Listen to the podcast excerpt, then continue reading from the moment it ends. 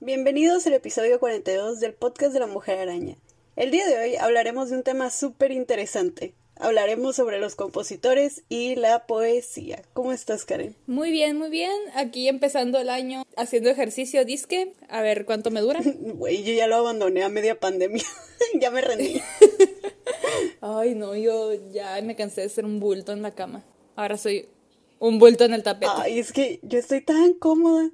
Con este frío yo estoy bien a gusto siendo un bulto en la cama, la verdad. Y está bien culero porque quiero hacer ejercicio y pues tengo puros pants para andar pues echada y con eso no puedo hacer ejercicio porque está Sí, bien no es calientes.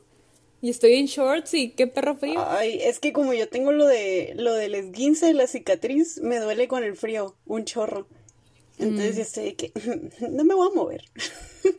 Puras excusas, puras excusas. La neta sí, el chile, puras excusas. Yo solo quiero comer sabritones. ¿Hiciste algún propósito de este año? Uy, yo soy un chorro que no hago propósitos. Yo tampoco porque pues no los cumplo.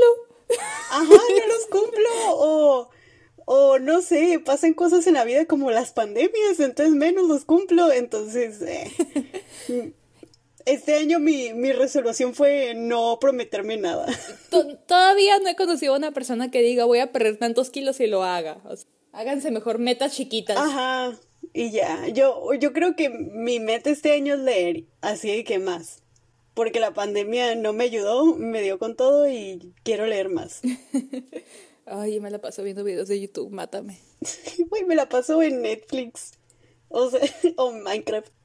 Pero bueno. Yo la neta estoy bien emocionada por este episodio porque como ya he mencionado antes, o sea, antes leía poesía, pero la neta no sé mucho, ¿no?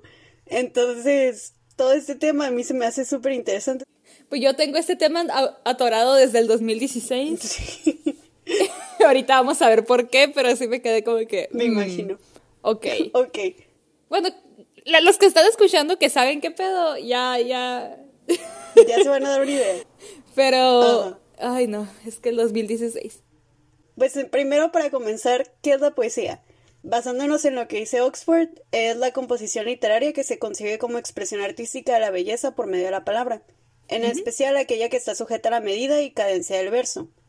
Y también tenemos que tener en cuenta lo que es un compositor.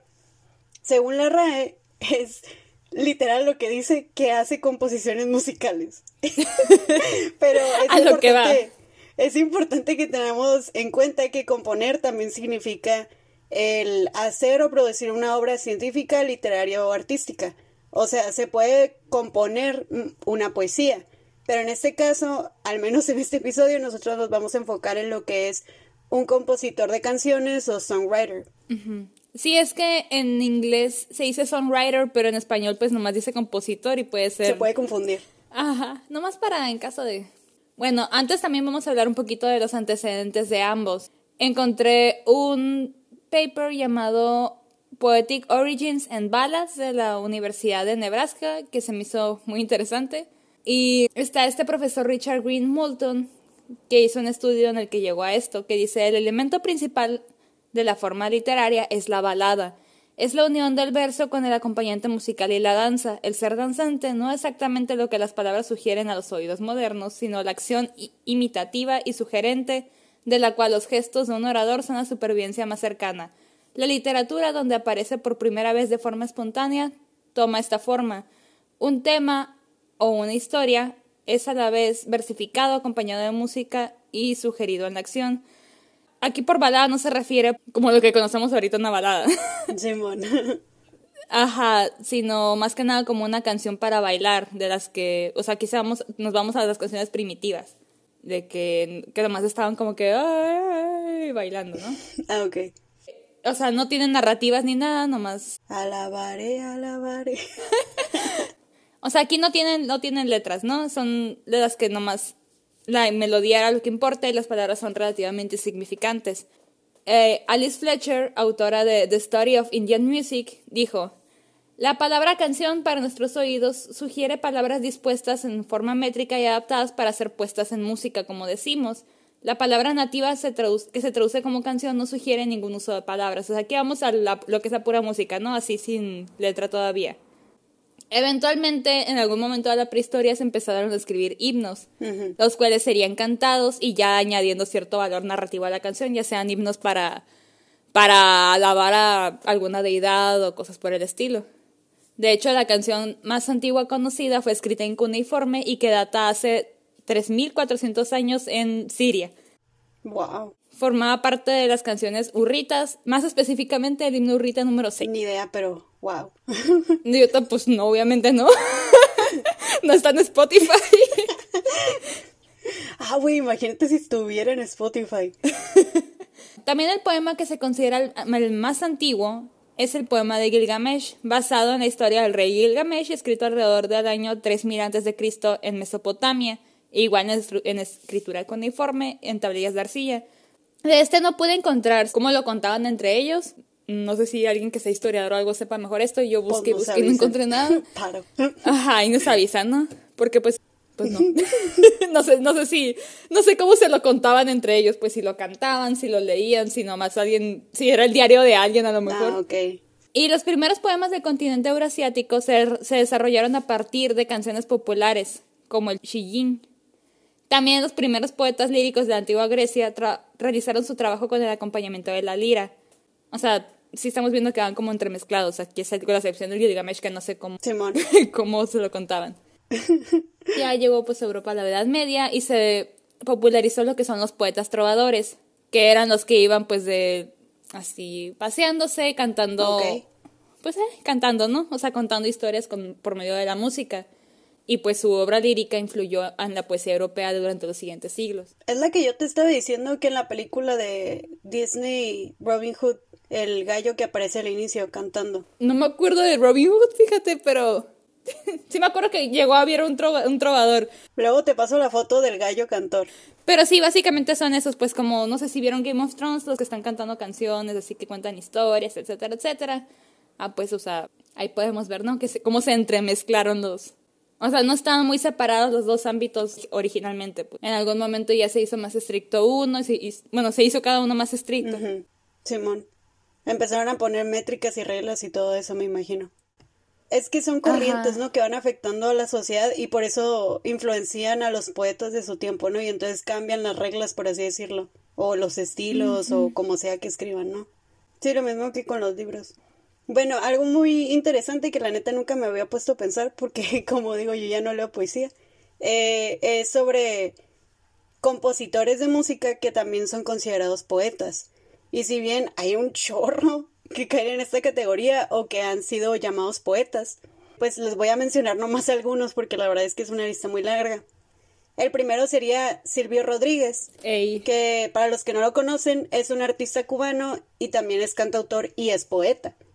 En 2006 publicó un libro con sus canciones llamado Te doy una canción, donde aproximadamente tiene 400 letras. También tiene otro libro donde son 62 canciones que hizo cuando él estuvo en el mar. Y este libro literal se llama Canciones, del mar.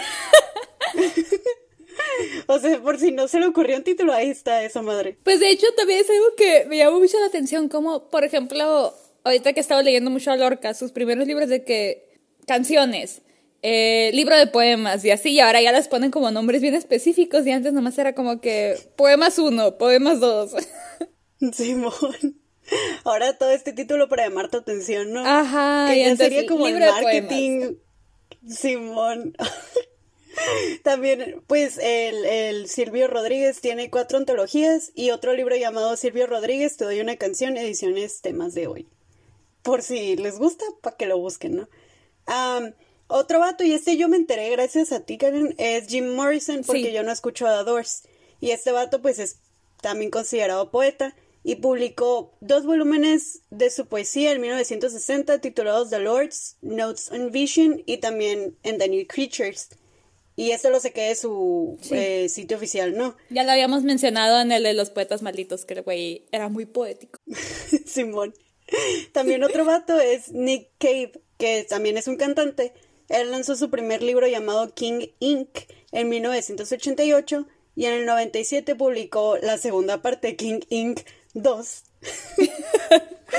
y también publicó novelas, pero ese ya es otro punto y aparte, ¿no? Ese es el que canta la de On the Gathering Storm comes a tall handsome man. La de Peaky Blinders. Ah, sí, Un chorro de canciones que salían era de él. Güey, está bien chilas sus rolas, quedan perfecto. Creo que es muy mood. famoso en, en Inglaterra porque, pues de hecho en Nothing But Tips en una canción la mencionan de que escuchando a Nick Cave y algo así.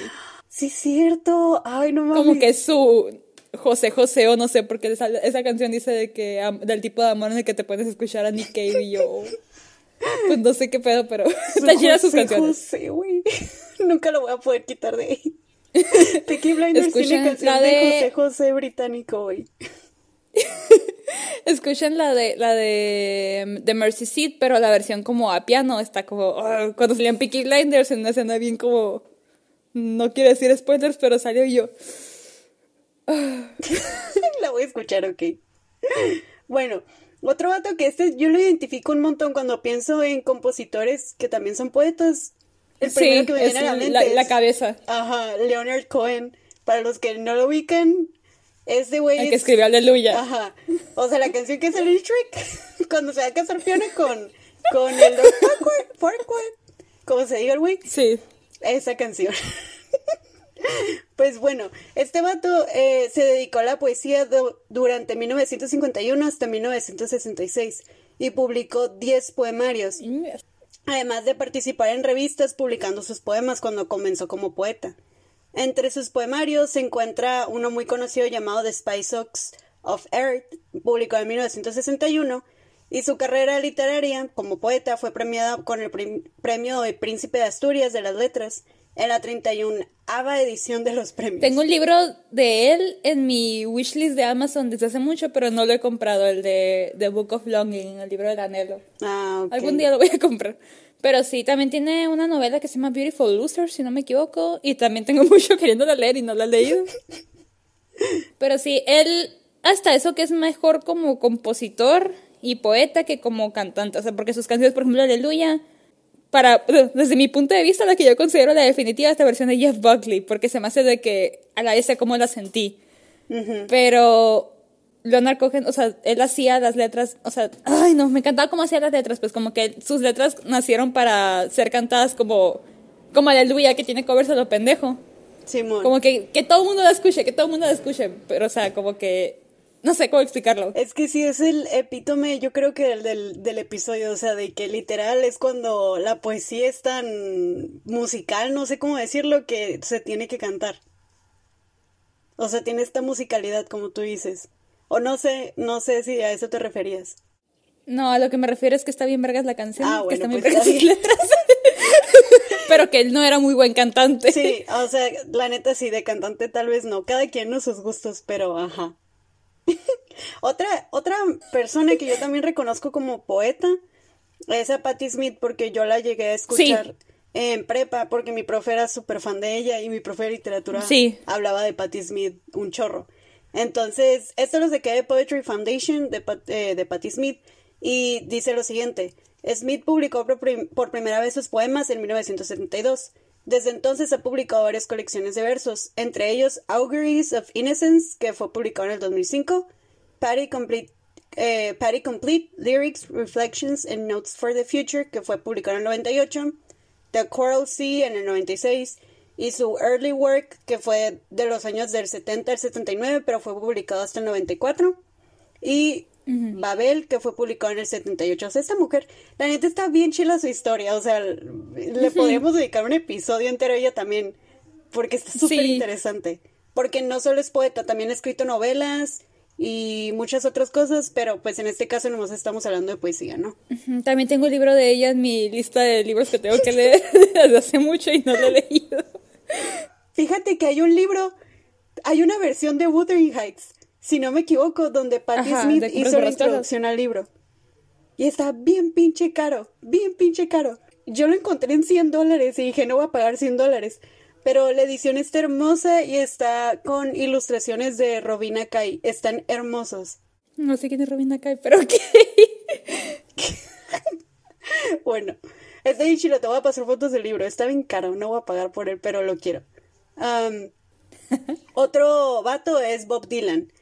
Que ahorita vamos a hablar más de él, pero básicamente se reconoce que tiene casi dos docenas de sus poemas que aparecieron en Hollywood Photo Rhetoric, The Lost Manuscript, que fue publicado en el 2008. Dylan también es autor de, de una memoria que se llama Chronicles Volume 1, publicado en el 2001 y también de un libro llamado Tarántula, publicado en el 71, y tiene una obra en prosa escrita en 1966. Esto también lo sé de Poetry Foundation. Aquí mordiéndome la lengua. es que vi que la Karen se movió y yo dije, va a hablar. Ay, no me lo estoy guardando porque... ahorita lo vas a sacar, ahorita vas a sacar ese veneno. Ajá, pero sí, o sea, sí, sí es un, como que puedes decir, un poeta hecho y derecho, pues sí ha publicado cada poemas pues, y todo, pero o sea, no es un cantante al que le adjudicaron tal tal nominación de poeta nomás porque escribió rolas chingonas, ¿no? O sea, es como tú dices, alguien que sí trabajó también por ese lado. Sí. Bueno, voy a pasar al otro antes de que se te salga el veneno, güey. bueno, otro vato también que llegó a publicar su libro de poesía es Tupac Shakur. O sea, para los que son fans de, de sus raps, pues este güey tiene un libro que se llama The Rose That Grew from the Concrete, o sea, la rosa que creció, del, eh, concreto. Que fue publicado en 1999 y es poesía que él llegó a escribir entre los años del 89 al 91, ¿no? Y obviamente es un libro póstumo. estos dos artistas también acaban de publicar sus dos poemarios el año pasado, que son Halsey, que publicó su poemario el 10 de noviembre, que se llama I Would Leave Me If I Could, o sea, me abandonaría o me dejaría si pudiera. Same. Por dos, yo también pensé eso. y la otra es Lana del Rey, que se llama Violet Bent Backwards Over the Grass, que sería así bien al chile. Violeta se tiró una marometa sobre el césped. sí, güey, así lo van a publicar traducido. Sí, güey, yo lo traduciría así. Y fue publicado el 28 de julio. que fue cuando salieron sus fotos con la, con la, con el cubrebocas de media de red. y de hecho creo que tiene otro, otro ahí por publicarse, si no me equivoco. Lana del Rey, sí, ¿no? No sé cuándo va a salir, si este ah, año. Creo que este año, porque lo dijo como que ya está como preparado, cocinándose. me encanta, la neta, me encantan las portadas de esos dos sí, libros. Están bien bonitos. Están bien bonitas. O sea, me los compraría nomás para tenerlos. y fíjate, me caga a mí los poemarios de ahora que tienen un chingo de ilustraciones así de líneas, que todas se parecen. Me gusta que Leonardo del Rey tiene fotos.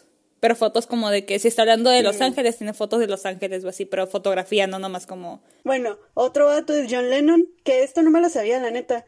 Él cuenta con publicaciones como In His Own Right y otro llamado Spaniard in the Works, que fueron publicadas al inicio de su carrera. Yo no tenía ni idea de esto, güey.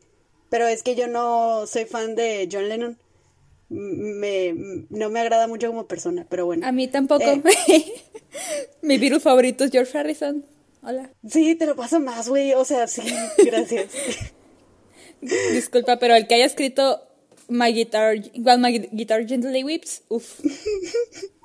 bueno, este vato sí me, lo, sabía, que es Kurt Cobain, que publicó en el 2002, obviamente póstumamente, eh, algo, un libro llamado Journals, que es pues una recopilación de sus escritos y bocetos personales. También, este vato lo sabía porque tú me contaste el chisme así completo. Ay, lo quiero mucho. Que es el Pete Doherty, que es parte de la banda de The Libertines. Bueno, fue parte de la banda de The Libertines. Todavía creo que tienen un es que se supone que volvieron para el 2015, sacaron un disco y tienen otro, tenían otro ahí, pero no sé qué pedo porque, porque pues como también tienen todos sus trabajos como aparte, como Pete Doherty que tiene Baby Shambles y Pete Doherty tiene puta madres. Me encanta el nombre de la banda, güey, lo amo. Pues este vato, para los que no escuchan a la banda ni nada de eso, eh, ¿Deberían? Es, la neta, mis respetos porque de todos los que puse, me puse a buscar si estudiaron literatura o algo y nadie me salía que estudió literatura. Aparte de Leonard Cohen, ¿no? él por lo menos empezó.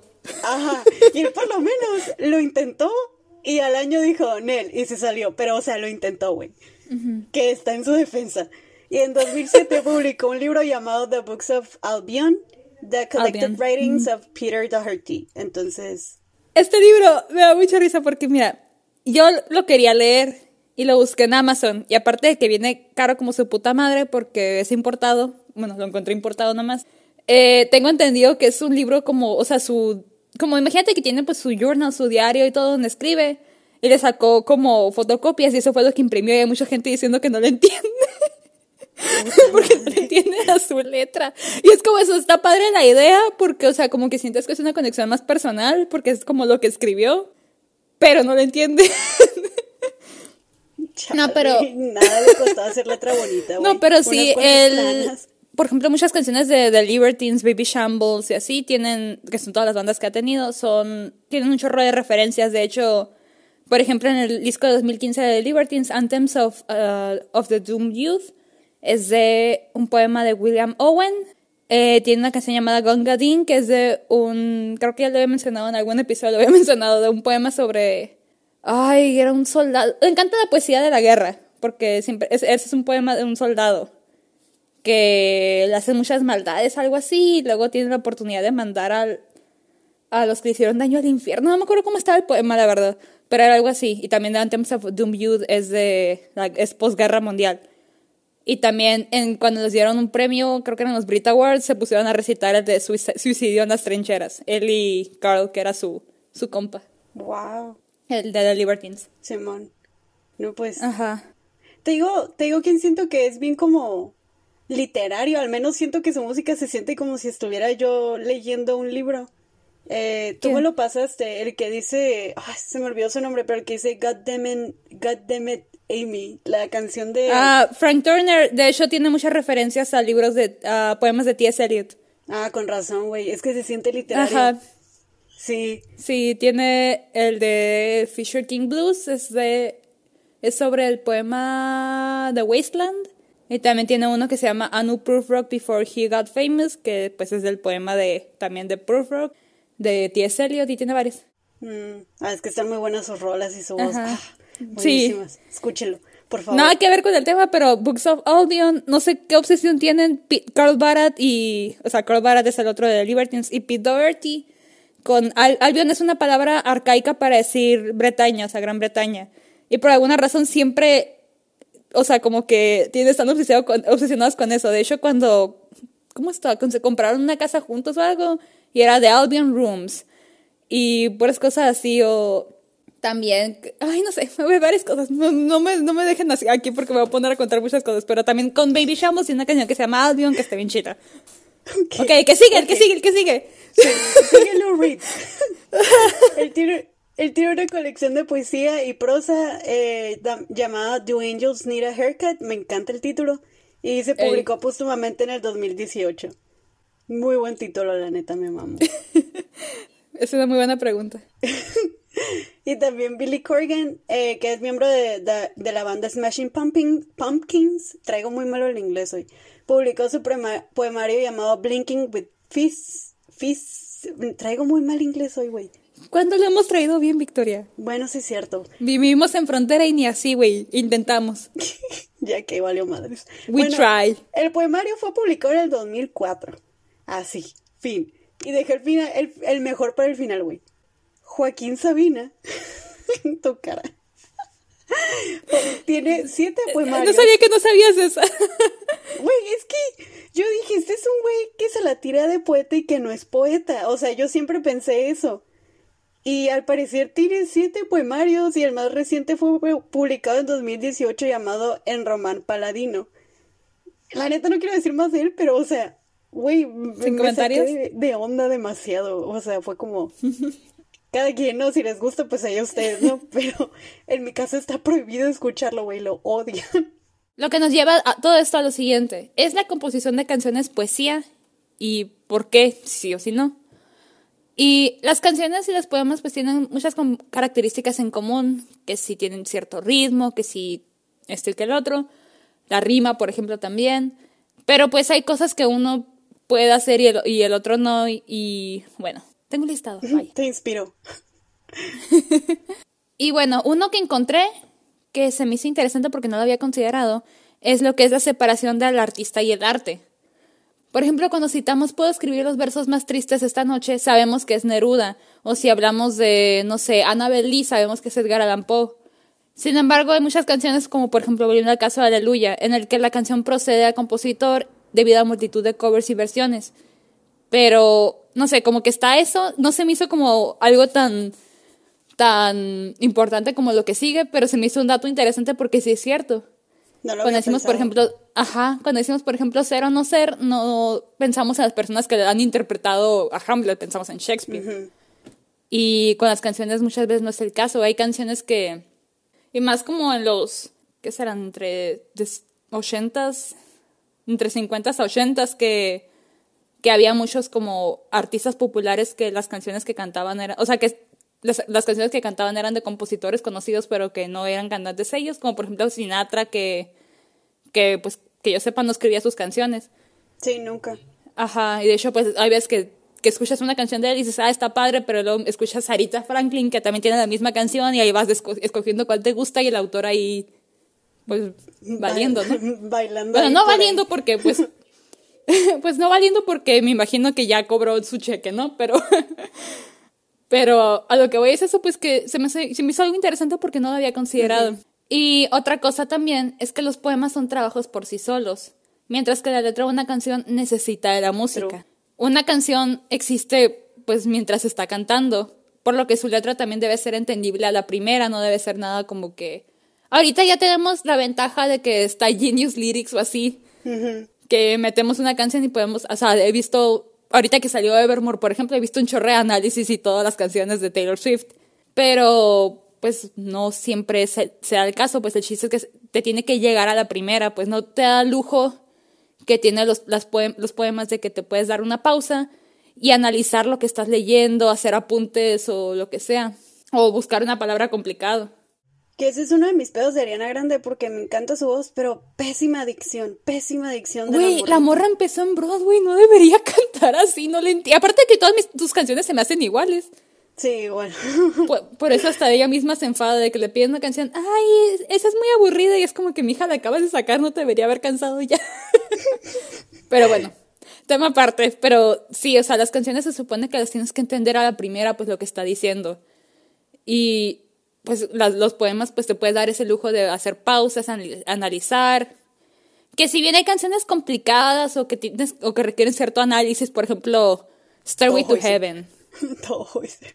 Todo o como se diga juicio. Ah, pero, o sea, pues sí, eso, eso es a lo que voy, pues que se supone que usualmente si lees una letra, hay letras que, que a lo mejor la canción está bien padre, pero si lees la pura letra dices, ah, ok, ni al caso.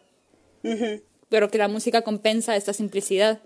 De hecho, el músico Elvis Simón. Costello dijo una vez, yo personalmente me resistía a que mis letras se imprimieran en la portada. Supongo que era bastante serio al principio y quería que mis que las palabras se escucharan como parte de la imagen completa. Wow. Y también nos lleva a lo, a lo siguiente, es que tienen diferente estructura, que es creo que lo más notorio. No solamente es la forma en que la letra se ajusta a la melodía, o sea, también tienen coros, precoros, no sé cómo se diga en español, pero los bridges, Puentes. de que ya es que, ah, pues no, o sea, sí, pero o sea, no sé si se dice así en la música. Ni idea.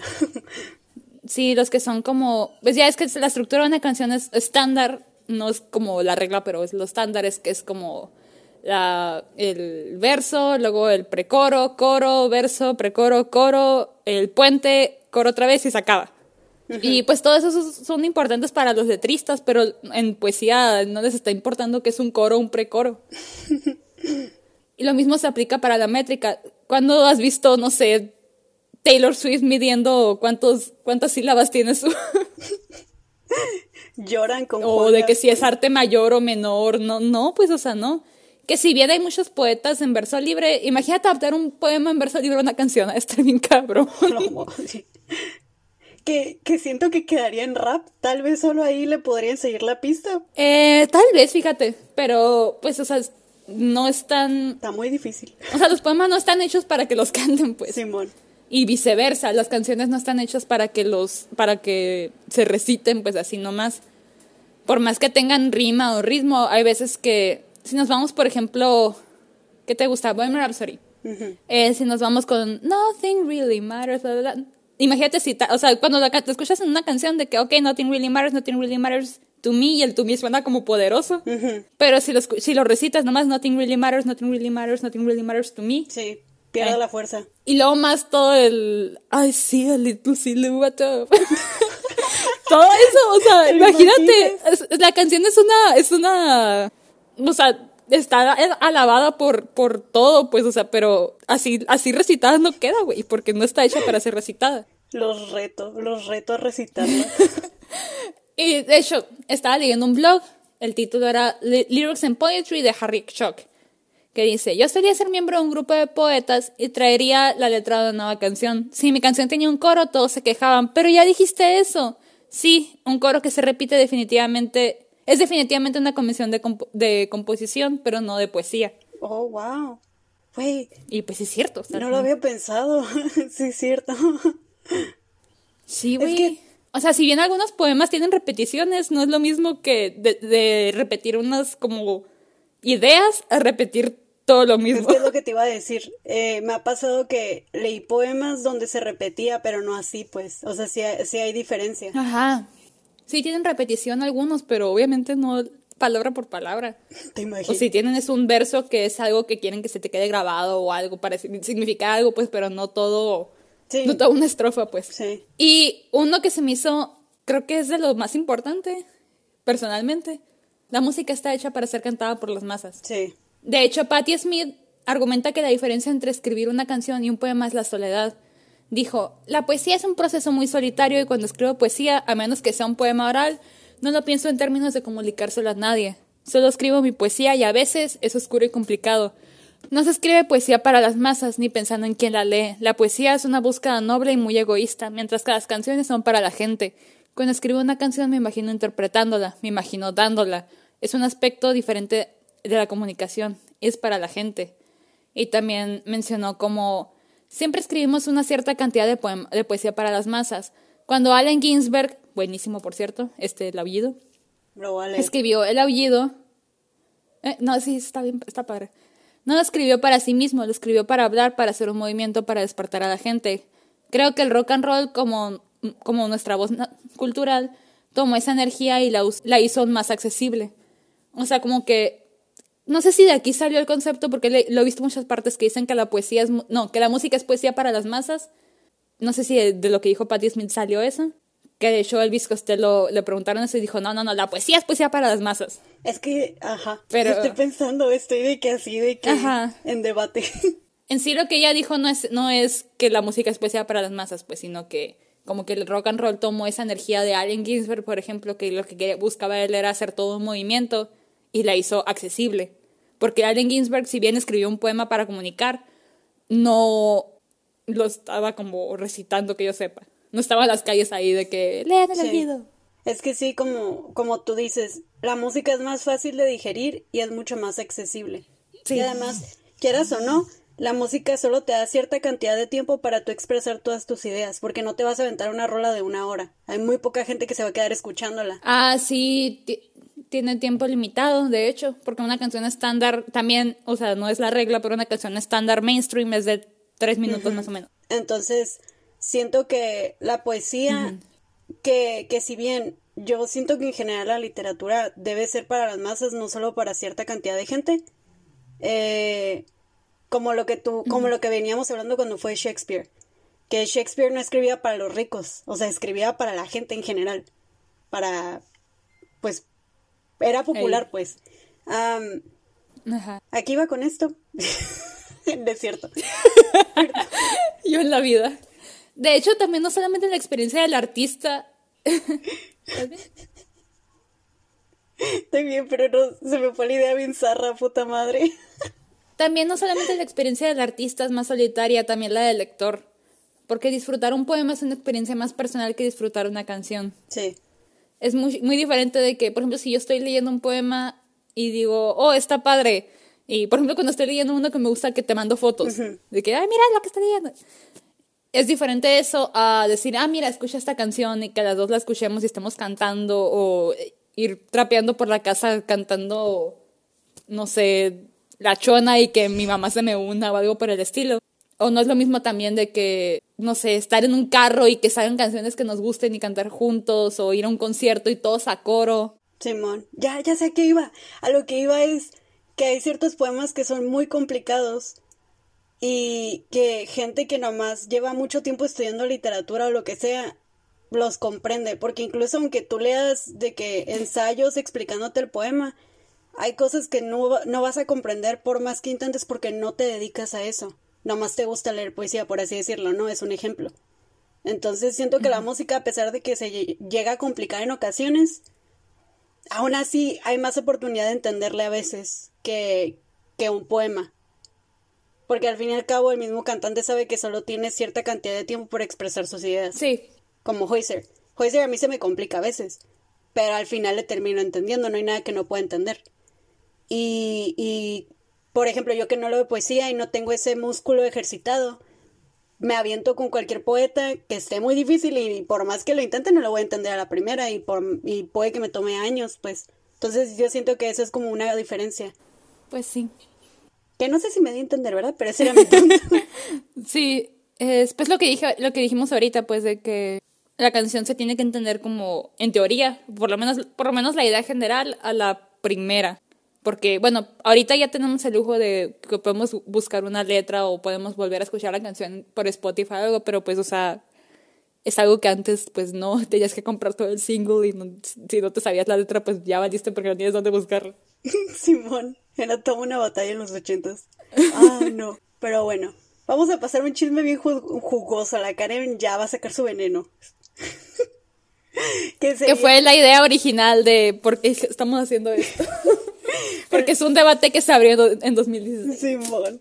Pues el tema es Bob Dylan y el Nobel, ¿no? Esto obviamente nos iba a brillar a esto, güey, no había de otra. Bueno, en 2016, el mundo de la literatura y la canción se cruzó más que nunca cuando el Premio Nobel de Literatura fue otorgado a Bob Dylan por haber creado, y esto lo estoy citando del Nobel, de la página del Nobel, por haber creado nuevas experiencias poéticas dentro de la gran tradición de la canción estadounidense. Y también, otra vez citando a la página del Nobel, su escritura se caracteriza a menudo por rimas refinadas y pinta imágenes sorprendentes, a veces surrealistas. Desde su debut en 1962 ha reinventado repetidamente sus canciones y música. Bob Dylan también ha escrito prosa, incluidas sus memorias Chronicles. Y el, el periódico de New York Times dijo que Dylan, a sus 75 años, es el primer músico en ganar el premio, y su elección este jueves es probablemente la más radical en la historia desde los premios, de los premios desde 1901. Pues sí. te estoy viendo. te estoy viendo porque... bueno, la opinión de este suceso estuvo dividida, obviamente.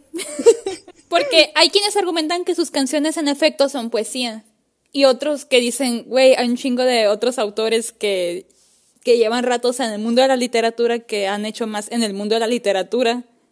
Como, jeje, hola Murakami, un saludo. Pobrecita, güey, ya me da lástima. Sí, sí, güey. Y aparte, porque, o sea, ya, ya establecimos, ¿no? Que Bob Dylan sí ha escrito poesía, sí ha publicado poemas, pero no le están dando el premio por esos poemas, le están dando el premio por crear nuevas experiencias poéticas dentro de la gran traducción de la canción estadounidense. De hecho, no sé, lo que... Bueno, aquí lo que dijo la una escritora del Times que se llama Anne North fue lo que... Creo que fue lo que dice más lo que, a lo que quiero llegar. A, a medida que la lectura disminuye en todo el mundo, los premios literarios son más importantes que nunca. Un gran premio significa un salto en ventas y lectores, incluso para un escritor conocido. Pero más que eso, otorgar el Nobel a un novelista o un poeta es una forma de afirmar que la ficción y la poesía aún importan, que son esfuerzos humanos cruciales dignos de reconocimiento internacional. En cambio, el comité le dio un premio a un hombre que es internacionalmente famoso en otro campo, uno con muchos honores propios. Bob Dylan no necesita un premio Nobel de la literatura, pero la literatura necesita un premio Nobel. Este año no obtendrá uno. Ay, la verdad, estoy muy de acuerdo. Demasiado. Y es la cosa, pues, porque Bob Dylan es un muy buen compositor. O sea, sus letras están bien padres y no te voy a decir que no tienen cierto componente poético. Pero no necesito un Nobel de literatura porque no es un. O sea, bueno, o sea, sí, pero eso está dando por eso, ¿sí me explico? Simón. O sea, como, como bien dice ahí la persona Anna North. O sea, güey, hay muchos poetas a los que se lo pudieron haber dado. Y sí, y es muy importante porque, por ejemplo, vámonos con ganadores de Nobel latinos, ¿no? Mm, Vargas Llosa, García Márquez. Si no hubiera sido porque se ganaron este premio, no hubieran tantas traducciones de sus obras. O sea, no llegarían a, a, tantas partes donde el español no es la primera lengua. Vámonos, por ejemplo, compara en 2015. ¿Quién ganó el Nobel de Literatura en 2015? Es Svetlana. Svetlana Alexievich. Y esa morra, o sea, estaba, ay no, o sea, no, ¿sabes cómo? O sea, imagínate, un año ganó Svetlana, que es una morra que pues has documentado y cosas, experiencias de guerras y cosas así. Que también, si no se lo hubiera ganado, no tendrían tantas traducciones de sus libros. ¿Quién, sabe si tú hubieras leído uno de ella a lo mejor? Sí, hubiera si no hubiera ganado. y después se dan, pues, a, a, un músico, que en sí, te digo, o sea, no es desmeritar la música, porque la música es, algún premio, es algo muy importante y también, se, y también se merece sus propios honores y todo pero es un punto aparte. Algo que, algo que a mí, o sea, hay que tener en cuenta que siempre que sale un Nobel ganador en, en literatura, siempre causa... Ah, sí. Eh, divisiones, siempre. O sea, quien sea que gane, porque yo me acuerdo que cuando ganó Svetlana, mucha gente estaba dividida de que ella, ¿por qué?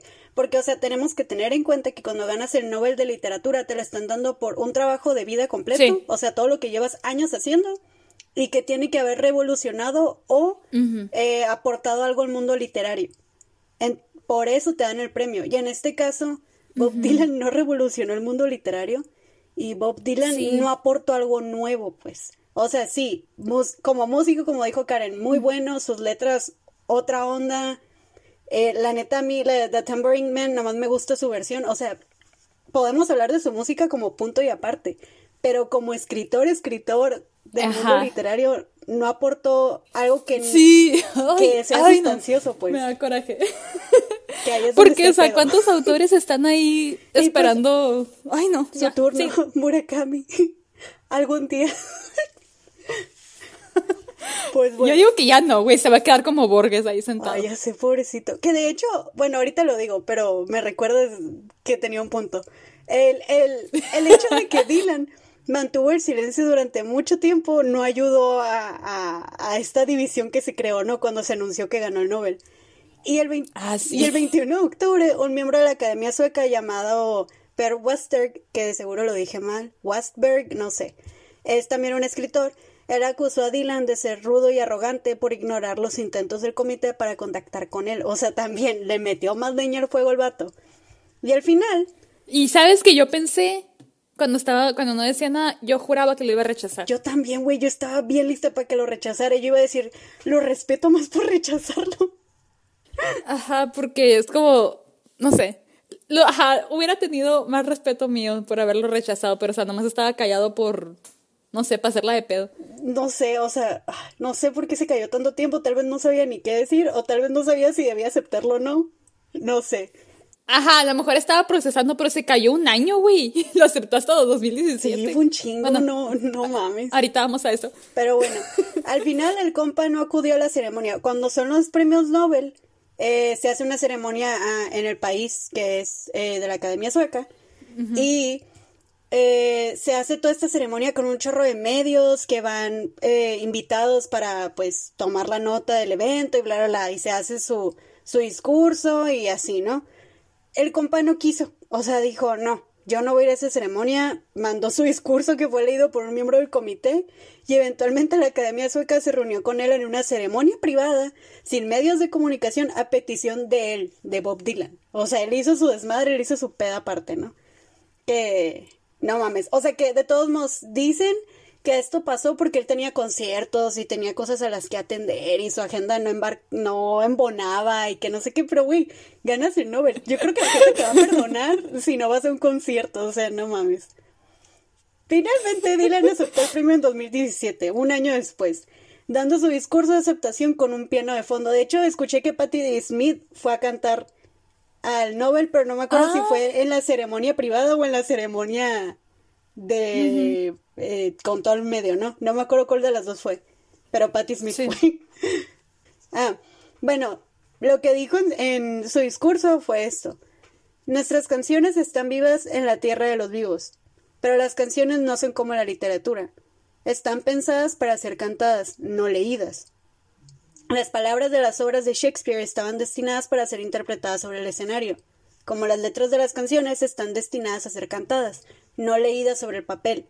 y espero que algunos de vosotros, o nosotros, tengan la oportunidad de escuchar estas letras en el modo en que se pretendía que fueran escuchadas, en concierto o en una grabación, o de la forma en que la gente escucha las canciones ahora.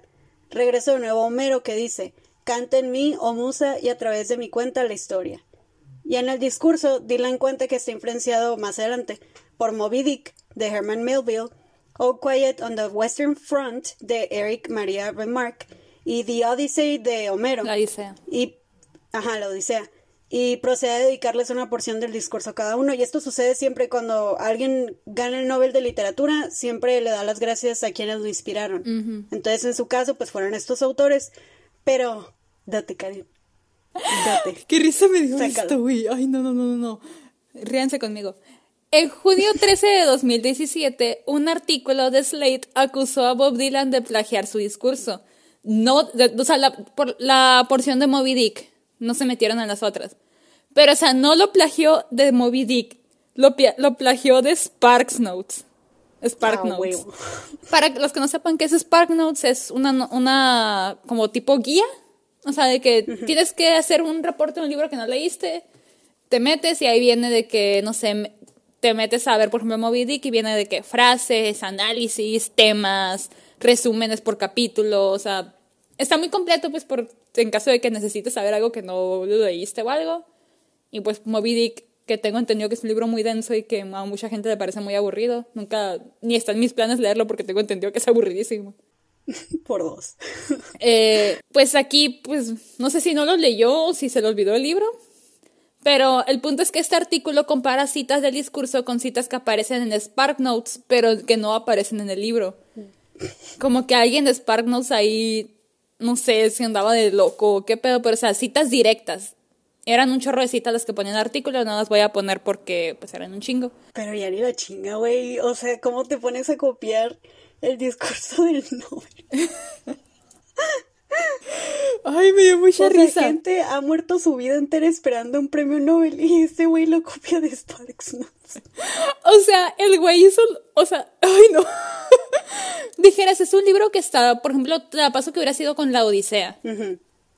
Porque hay muchas traducciones y muchas versiones. Pero Herman Melville es un autor americano. Sí, güey, está en su idioma, sí lo entiende, güey. Ya ni la chinga. Ajá. O sea, y pone que, porque ves que se te olvida, que quieres citar un libro y se te olvidan y pues dices, a ver, a ver sus frases, ¿no? Güey, pues descarga el libro y ponle en control F o no sé. ajá, es lo que yo hubiera hecho. O sea, tal vez lo busco en Sparks Notes para medio recordar cómo comienza la cita y luego ya yo lo busco aparte, pues, para nomás confirmar, güey, porque es el premio Nobel, no mames. Pero, o sea, me dio mucha risa porque, o sea, el ganador del, del Nobel, Bob Dylan, hizo lo mismo que yo en la secundaria cuando me hicieron leer Don Quijote y buscar en Spark Notes. Tenemos futuro, güey, ¿te das cuenta? Tenemos futuro. Otra cosa que decía el artículo es, cito, si la parte de Moby Dick de su conferencia sobre el Nobel fue en realidad extraída de SparkNotes, entonces, ¿qué podemos hacer con ella? Quizá el uso de SparkNotes pueda verse como una burla de la economía del premio de prestigio. De cualquier manera, a través de la conferencia de la conferencia Nobel de Dylan, el material de SparkNotes puede bien unirse al urinario de, de Duchamp y las cajas de almohadillas de brillo falsas de Andy Warhol como un bien, como un bien funcional y ahora inmortal. Pues es que, eh, no sé. No manches. O sea, te digo, Dylan es humano y obviamente a lo mejor ves que lees un libro y se te olvidan las frases. A mí me ha pasado un chorro de veces, es normal. Pero, no sé, creo que me hubiera metido como verificar poquito y algo, no sé. Hay muchas cosas que pudo haber hecho. Sí. Porque, No manches. O sea, la neta había maneras. O sea, no, sé, no hay excusa, la verdad. Y no, no sé también, porque ves que los discursos no los hacen los autores o no sé si él haya hecho su discurso. Pero también, o sea, si lo hizo él, tiene que tener gente que lo revise. Y si no lo hizo él, también lo tiene que revisar varias veces. La neta, la neta se me haría irónico que seas autor y te dan el premio Nobel no. y no escribas tu discurso. Se me haría muy irónico, güey. Pues es que no es lo mismo escribir un discurso a escribir una novela o poesía. Pues no, pero, pero, o sea, te lo paso más de alguien de, de ciencias o eso, que no se dedica ah, sí. y que no sabe usar las palabras para expresar sus sentimientos, pero un poeta no sé, güey, la neta. No sé, no sé si, si alguien más se lo escribió, pero independientemente, el que queda mal es él. Sí, la verdad sí. Curiosamente, Dylan ya ha sido señalado por su hábito de tomar prestado. De hecho, él ya ha hablado de que sí, de que sí, a veces que toma prestada cosas. Eh, más notoriamente en álbumes como Love and Theft, que tengo entendido que, por ejemplo, el título lo, lo tomó prestado, entre comillas, de otro que se llamaba Love and Theft. Eh, no me acuerdo de qué, pero hablaba de, de lo que es blackface y todo eso, como de que algo, algo ahí racial. Y también en su memoria Chronicles Volume 1, o sea, ya ha tenido historia, pues.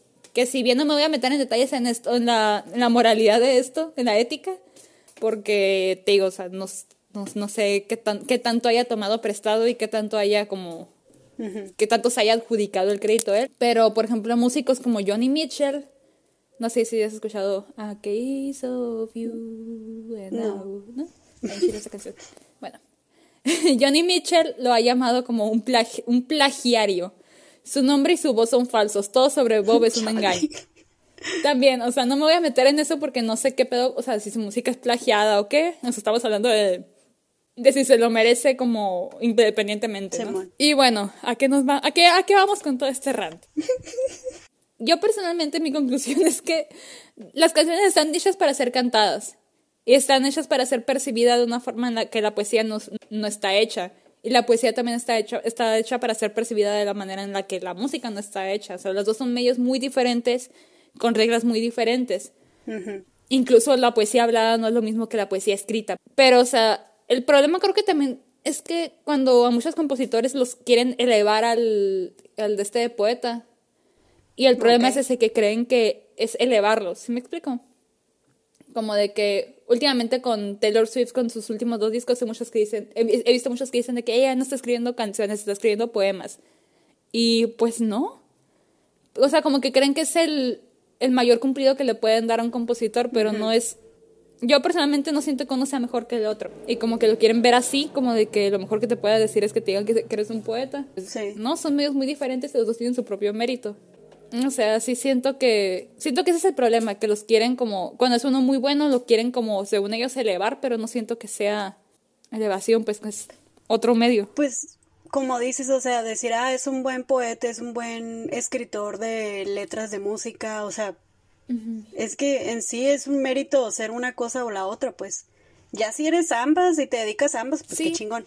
Pero pues si no, pues, pues no pasa nada. O sea, como tú dices, no desmerita a la otra. es que ese es el problema, pues que creen que, que la forma mayor de, de escribir algo es la poesía, pues si no, son medios muy diferentes. Dicho esto, o sea, no significa que un compositor de canciones no pueda ser un poeta y viceversa, pues como ya hemos visto, sí hay muchos que han publicado y... Pero pues, o sea, lo que significa es que no solamente con escribir canciones que están bien vergas, eres un poeta. Simón.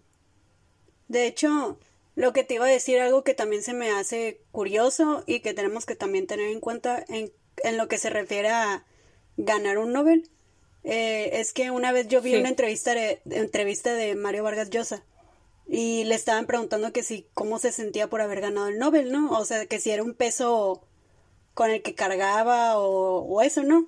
Y el vato ya dijo de que no, pues la neta no pienso mucho en ello porque el primer Nobel de literatura que se otorgó estaba entre León Tolstoy y un poeta que nadie, nadie conocía, y se lo dieron al poeta, no se lo dieron a León Tolstoy. Entonces dice, ¿quién no dice que yo sea el poeta y no León Tolstoy, pues? Y yo, pues sí, es cierto, o sea, hay, siempre va a haber controversias cuando alguien gane el Nobel de Literatura, nunca le pueden dar la felicidad a nadie. De hecho, a la última he visto que varios decían como de que, ¿y esa quién es? ¿y esa quién es? Y es como, no sé, se me hacía bien feo que le tiraran a, porque no es porque no la conocían. Pero pues sí, como dijiste, siempre hay controversias, pues porque hay gente que dijo y Murakami y otros que dijeron, ok, Ian Carson. Sí, o sea, eh, es que es un pedote. O sea, para mí Bob Dylan no lo merecía.